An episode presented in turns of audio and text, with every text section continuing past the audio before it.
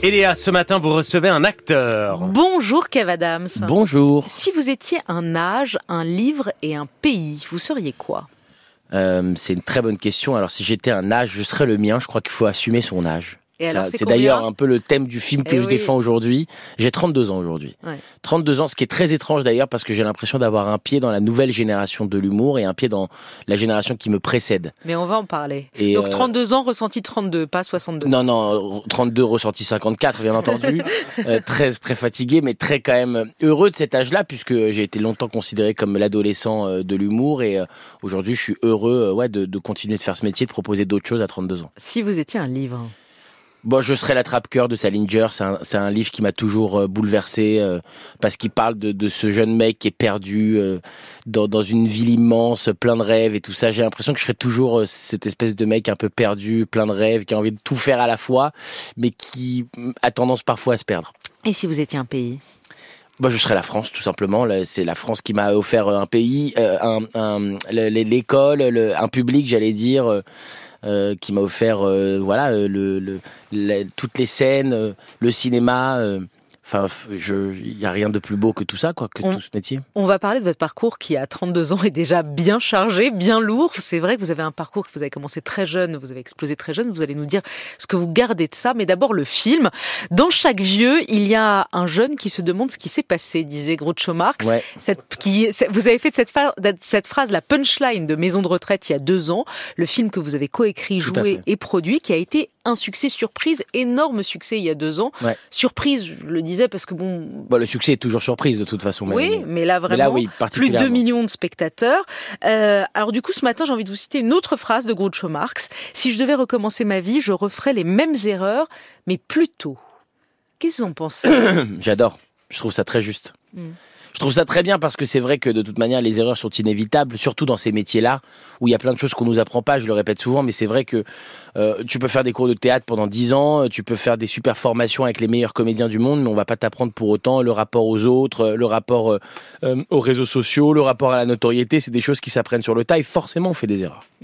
Pourquoi un jeune de 30 ans comme vous a eu envie de parler des vieux? C'est étonnant. En général, les jeunes, quand ils écrivent un film, ils parlent de leurs problèmes à eux, de, C'est vrai. de, de- de leurs soucis et de leur vie personnelle. Qu'est-ce qui vous a poussé à écrire sur les personnes âgées? Bah, j'ai été en partie élevé par mes grands-parents, je m'en suis jamais caché. J'ai eu un rapport très très très euh, fusionnel avec mes grands-parents. Mes parents travaillaient beaucoup quand j'étais plus jeune, donc forcément, souvent, euh, ils venaient me chercher à l'école, les goûters, les dîners, c'était avec eux. Daddy Roger. Daddy Roger, Mickey d'un d'un côté, et puis euh, Papy Sylvain et Mamie euh, Claudine de l'autre côté. Euh, mes grands-pères sont malheureusement plus de ce monde, mais j'ai été très proche d'eux. Je pense que mon grand-père maternel a été le premier à me montrer des vieux films, enfin des vieux films, des films comme ceux de Charlie Chaplin, de Louis de Funès. J'ai découvert en tout cas ce cinéma-là grâce à lui. Euh, et donc euh, voilà, j'avais un rapport privilégié. Et ce rapport privilégié, j'ai ré- j'ai réalisé petit à petit que il se délitait au fur et à mesure des générations. J'ai un petit frère qui a 17 ans, euh, qui n'a pas la même génération avec mes grands-mères que j'ai aujourd'hui. C'est-à-dire moi, je ne peux pas passer une semaine sans appeler mes grands-mères. Mais c'est pas, je sais pas comment expliquer. C'est pas une corvée. C'est un bonheur pour moi. Je parle Alors avec que pour elle. votre petit frère, c'est plus compliqué. Je sens que c'est plus expéditif, effectivement. Il y a un côté, euh, bah oui, super mamie, je t'embrasse, je t'embrasse, bisous, joyeux Noël, bye. Et donc, je me suis posé la question. Je pense pas que mon petit frère soit quelqu'un de mauvais. Je pense pas que ma grand-mère ait fait mal les choses avec lui, mais je pense que il y a quelque chose de générationnel qui se crée depuis quelques années, euh, et particulièrement d'ailleurs depuis le Covid. Il y a une espèce de, de, de scission entre ces deux générations. Et je voulais parler de ça, et je, je me disais quelle est la meilleure manière de parler de ça. Et je me suis dit, euh, donc, euh, c'était l'histoire de maison de retraite 1, l'histoire d'un mec qui a pas eu de grands-parents, puisque il est orphelin, il a grandi en foyer, va découvrir d'un coup des personnes âgées. Et si vous n'avez pas eu de grands-parents, c'est difficile d'aimer des personnes âgées que vous connaissez pas, Euh, parce n'a pas justement ce rapport de, comp- de, de comparaison en fait. Et donc, il va devoir, euh, bah, au début, euh, s'adapter à eux, et puis petit à petit Au début, il vient en enfer parce qu'il est condamné à aller faire euh, euh, 100 heures de, De travaux généraux, ouais. généraux dans une maison de retraite. Il se dit, mais quelle horreur Exactement. Évidemment, il va s'attacher. Il va tellement s'attacher que dans le volet 2, vous avez créé votre propre maison de retraite vous Exactement. dirigez avec cette idée assez géniale d'accueillir à la fois les personnes âgées et les enfants orphelins. Et c'est le mélange entre les deux. Et c'est donc une, un un super endroit, sauf que évidemment ça va pas se passer très bien puisqu'il y a les huissiers qui arrivent, qui vous disent vous respectez pas les normes, va falloir fermer cette maison de retraite.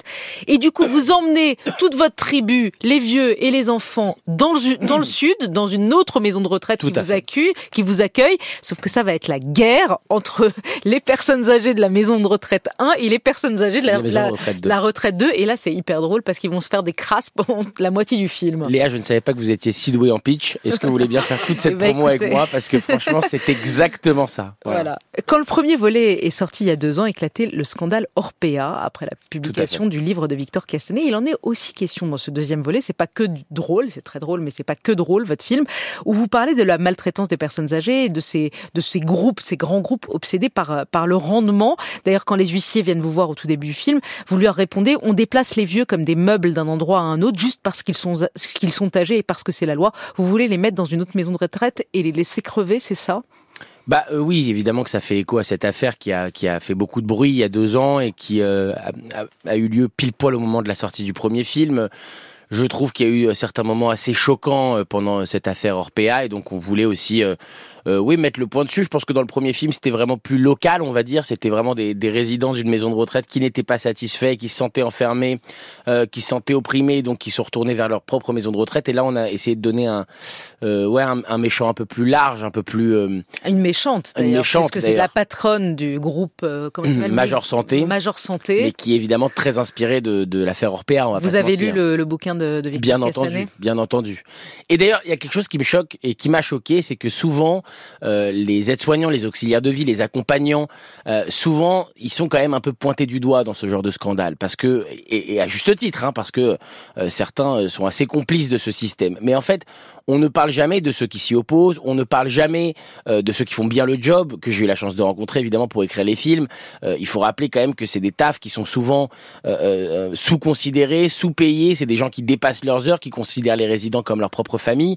Et en fait, on ne parle que de ceux qui font mal le job, c'est terrible. Et, et ceux qui le Votre film, c'est de montrer ça aussi. Ouais, ouais, bien C'est un hommage aussi évidemment aux aides-soignants, aux accompagnateurs, évidemment, et à ce métier qui est très difficile, comme vous dites. Mais qui, est, franchement, que je serais incapable de faire il y a, il y a quelques jours, j'étais en avant-première, il y a un monsieur qui me dit, euh, bah vous le faites super bien dans le film. Si vous n'aviez pas été acteur, vous auriez été aide-soignant. Je lui dis, mais monsieur, je suis incapable de ça. Je suis certainement beaucoup trop égoïste pour ça. C'est des gens qui dédient leur vie intégrale à aider celle des autres. Et donc ouais, ça me fait plaisir dans ce film de rendre aussi hommage à ces aides-soignants. Ils sont très en forme, vos vieux, euh, dans, dans, dans, le film. Il y en a un qui est accro aussi de rencontres, une autre qui est fan de yoga. Euh, bref, ils s'adaptent au monde moderne. Au Tout monde moderne. C'est des vieux modernes. Ouais, c'est des vieux modernes et ça, je trouvais ça intéressant. Et puis, vous n'avez pas peur de montrer les fragilités aussi qui touchent les personnes âgées, l'isolement, la perte de mémoire, la sénilité, le manque d'autonomie. Il y en a un qui oublie la fin de ses phrases, l'autre est sourd. Une mamie promène toute nue son chien en laisse alors qu'elle a pas de chien au bout de la laisse. Elle est atteinte d'une maladie dégénérative et à ces moments de lucidité, elle pleure, elle vous dit c'est fini pour moi, je suis seule, tout le monde m'a abandonné. Il fallait aussi montrer ça dans le film. On n'a rien inventé. Euh, tout ce qu'on a mis avec Elodie M, ma co-scénariste, c'est des choses qu'on a réellement vues ou vécues ou qu'on nous a racontées de maisons de retraite, d'EHPAD ou de personnes ou de résidences seniors d'ailleurs. J'ai appris la différence euh, pendant justement toute cette petite enquête ou d'ailleurs euh, chez des personnes âgées euh, en situation d'isolement, qu'on a été visité parce que malheureusement il y en a de plus en plus depuis le Covid. Il faut savoir qu'il y a une très très grande solitude aujourd'hui chez les plus de 65 ans. Donc oui, un jour on a assisté à ça, à une dame euh, où tu la vois, tu te dis mais elle est folle, elle, elle c'est une folle, complète folle. Et puis, un jour, un beau jour, tu reviens le, troisième jour et en fait elle est pas du tout folle, elle est au contraire très consciente de ce qui lui arrive et elle a besoin d'en parler. En fait c'est ça aussi qui est beau, je trouve, dans ce film. C'est ce qu'on a essayé de faire et c'est ce que j'ai vécu moi en maison de retraite. C'est parfois au début tu juges des gens à poil trop vite, et puis plus tu, les rencontres, plus tu t'y attaches, et plus tu comprends aussi leurs problématiques. Alors ce deuxième volet comprend euh, un casting XXL, euh, sans doute toutes les vedettes populaires de plus de 75 ans, ils sont dans le film. C'est bien simple, vous les avez toutes. Daniel Prévost, Michel Jonas, Liliane Revers, Firmine Richard, mais aussi Enrico Macias, Amanda Lear, Chantal Latsou et Jean Reno. Ouais. Jean Reno, il a l'âge d'aller en maison de retraite Non, je pense qu'il est encore un peu jeune pour aller en, maison de retraite. Ah, mais, vous savez que ça m'a tellement surpris qu'en fait, je suis allée googliser son âge, je suis allée voir quel âge il avait. Il a 75 ans. Alors lui, il en fait 55. Ouais, ouais, c'est vrai qu'il fait beaucoup plus jeune. Je suis d'accord avec vous. Après, euh, euh, l'idée aussi, c'était de montrer des résidents qui soient pas euh, euh fracassés, euh, qui ont du, du, du, mal à parler. Hein. L'idée, c'est de montrer aussi des résidents frais, qui ont la pêche, qui ont la patate. En fait, l'idée, c'est aussi de montrer une autre image de la vieillesse. Parce que ce qu'on entend souvent des vieux, surtout pour notre jeunesse, parce que c'est ça dont je parlais au tout début, ce rapport entre mon petit frère de 17 ans et ma grand-mère de 82, c'est que pour les jeunes, quand on parle à la télé des personnes âgées, c'est soit pour nous annoncer des mauvaises nouvelles. Il y a un an et demi, c'était la loi sur les retraites. Il y a deux ans et demi, c'était PA. Euh, euh, tous les trois mois ou les six mois, on a des scandales sur de l'ingérence ou de la maltraitance en maison de retraite. Donc en réalité, pour les jeunes, ça donne pas très envie de s'intéresser non plus à cette génération. Et c'est aussi pour ça qu'il y a cette scission générationnelle. Jean Reno, vous avez eu du mal à le convaincre. Hein. Ouais. Vous êtes allé chez lui à New York. Et il voulait pas. Il vous a dit, t'es gentil, non, non. Mais ce que je peux comprendre, c'est effrayant pour un acteur de jouer dans un film qui s'appelle Maison de retraite. Je peux très bien comprendre que ça lui fait peur. Donc euh, pour le coup, c'est quelqu'un d'intelligent qui choisit très bien ses projets. Il a pris le temps de réfléchir. Je sais qu'il avait un autre film euh, américain au même moment, donc il m'a dit oui, puis non, puis oui, puis non. Mais pour moi, c'était impensable de faire ce film sans lui. Hmm. Aujourd'hui, Kev Adams, vous avez 32 ans. Vous vous sentez quoi dans votre vie? Jeune, vieux, au milieu, où? Bon, je me pose pas trop cette question pour être honnête. Je suis un peu, euh, je suis, je suis là. il y a quelques années, je ne sais pas si vous, vous regardiez ça, il y a des sketchs humoristiques sur Canal d'Orelsan et de son pote Gringe qui s'appelait Bloqué. Et ils avaient précisément votre âge aujourd'hui, la petite trentaine. Ils se sentaient déjà au milieu, vieux pour les jeunes, jeunes pour les vieux. Tu vois Friends? Ouais. Et eh bah pour un gars qui a 15 piges aujourd'hui, Friends, c'est exactement la même chose pour lui que ce que Happy Days c'était pour nous. Oh putain, Joey s'est fondi. Mm, mm. Et du coup, ça m'a fait penser à quelque chose. On est les vieux des jeunes. Je suis en train de regarder les dates, je crois que t'as inventé le jeu le plus triste du monde. Un mec de 13 piges, quand il entend parler de Zidane, c'est exactement la même chose que quand nous on entendait parler de Platini. Céline Dion pour un petit, c'est la même chose que Cher pour nous. Alia, c'est Dalida. Et Likaku, c'est Coluche. Schwarzenegger, c'est Ronald Reagan. Et tu te rends compte que pour eux, Michel Drucker, c'est comme Michel Drucker pour nous. Bloqué.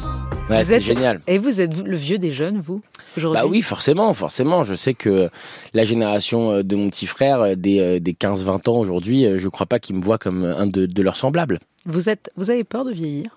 Pas vraiment, de moins en moins en tout cas. De mmh. moins en moins. En fait, j'ai jamais eu vraiment peur de vieillir, parce que j'avais la, crainte et la peur que j'avais, c'est comme j'ai commencé ce métier très tôt euh, et, que beaucoup de journalistes slash spécialistes me disaient, euh, bah, c'est un peu le boys band de l'humour et les boys band par essence ça disparaît à un moment ou à un autre. C'est plus ça qui me faisait peur, c'est la fin de ce métier. Mais euh, de vieillir en soi, ça m'a jamais vraiment fait peur. C'est vrai que vous avez réussi très jeune, Kev Adams, votre premier one man show à 18 ans cartonne. vos passages à la télé chez Laurent Ruquier vous propulsent idole des ados. Connaître la gloire à 18 ans, c'est tôt. Vous auriez pu finir par vous perdre, par exploser en vol, euh, devenir drogué, à côté, dépressif, etc. On en a vu d'autres. Qu'est-ce qui vous a fait tenir? Euh, c'est l'ambition, c'est votre entourage, c'est bon, Je pense que c'est une passion euh, sans limite pour ce métier. Vraiment, c'est tout ce que j'aime faire. J'adore écrire, j'adore produire, j'adore jouer. C'est vraiment ma passion. Hein. Je, le, je le, souvent, je répète ça euh, aux gens qui travaillent avec moi et ça les énerve comme blague, mais c'est la vérité. Souvent, je leur répète tout ce que je fais là. Je vous le dis, je l'aurais fait gratuit, hein. sans aucun problème, parce que c'est vraiment ma passion. et après, je pense l'entourage. Je suis très entouré, je suis très famille. On parle des grands-parents dans ce film, c'est pas pour rien. Je suis encore très proche de mes grands-mères. et, et très vite, vous avez travaillé aussi pour subvenir aux besoins matériels de, vos petits frères. Oui, Vous avez aidé la famille des 18 ans, 19 ans euh, financièrement. Effectivement, puisque euh, il faut préciser que euh, je crois que dans la vie toujours tout est bien fait et mon explosion entre guillemets dans ce métier a concordé avec le divorce de mes parents et un divorce ça secoue toujours une famille à plusieurs niveaux et évidemment au niveau financier et donc j'étais hyper heureux d'être là pour ce moment-là. Alors, le, hasard des, choses fait que Jean Reno, je l'ai croisé hier dans, à la maison de la radio, puisqu'il allait à France Info pour votre film. Et je lui ai dit, Kev Adams, c'est quoi pour vous? Et il m'a regardé, il m'a dit, Kev Adams, c'est la, la vivacité, l'intelligence, l'ambition. Et Kev Adams, c'est aussi les blessures d'enfance. Ah, c'est marrant qu'il ait dit ça. C'est quoi les blessures d'enfance? Bah, je pense qu'on est tous faits de nos blessures d'enfance. Moi, j'ai eu beaucoup de blessures d'enfance. C'est quoi vos euh, blessures d'enfance? bah, Je m'en suis jamais caché. J'étais euh, le petit bouboule de l'école. Euh, On se moquait de vous parce que vous étiez gros. Oui, pas gros, hein, mais bouboule. Mmh. j'ai des, des, joues un peu plus épaisses que les autres. le petit bidou, quoi, le, le, môme. Et puis même pendant mon adolescence, j'ai jamais été. En fait, c'est particulier parce que j'ai jamais été ni le musicien, ni le beau gosse, ni le drôle d'ailleurs, ni le. Il y a, y a souvent des archétypes comme ça dans les bandes d'ados. Moi, j'étais un peu le verre d'eau, quoi quoi. Celui que tu vois, que tu vois pas, pff, tu vois, tu t'en fous, quoi. Et je pense que c'est cette volonté de faire ce métier, d'exister, euh, d'être aimé aussi, puisque c'est le cas. hein, c'est quand on est un artiste, on a envie d'être aimé, vient de toutes ces blessures d'enfance. Mais vous dites que cette perception atrophiée de vous, vous l'avez gardée. Le succès n'a rien changé. Quand je vois des photos de moi, quand je me regarde dans la glace, je me trouve toujours gros. Non-stop, ouais. C'est dingue d'ailleurs. Et euh, ma mère me dit que c'est une déformation. Mais Et donc je- vous n'êtes pas réparé? Non, non, non. Ah non, mais c'est dingue. Ça m'est arrivé encore hier soir, quoi. Je vois des photos d'il y a deux mois. Je dis, mais je suis énorme, mais personne me le dit, quoi. Et ma mère, elle m'a dit, mais t'as un problème avec ça. Il faut que t'arrêtes avec ça, Et vraiment. quand est-ce que vous allez régler ce problème? Bah, en fait, j'ai essayé. J'ai été voir des psys et tout ça, mais euh, les psys m'expliquaient que c'était des visions, euh, que c'était euh, comme euh, euh, une illusion d'optique en réalité, que c'est dans mon cerveau tout ça et que machin, etc. Et je suis sorti de là en disant, bah merci beaucoup, mais euh, sur cette photo, je suis désolé, je suis, je suis énorme. Kev Adams, je vous avais reçu il y a quelques mois. Dans quelle époque Mm. Euh, C'était au début de après le 7 octobre. Oui. Aujourd'hui, on a cet hommage national pour les victimes françaises, les 42 victimes françaises des attentats du Hamas. Euh, 1000% d'augmentation des actes antisémites cette année, 1000% de plus. Patrick Bruel disait se sentir menacé en tant que juif en France. Est-ce que vous aussi?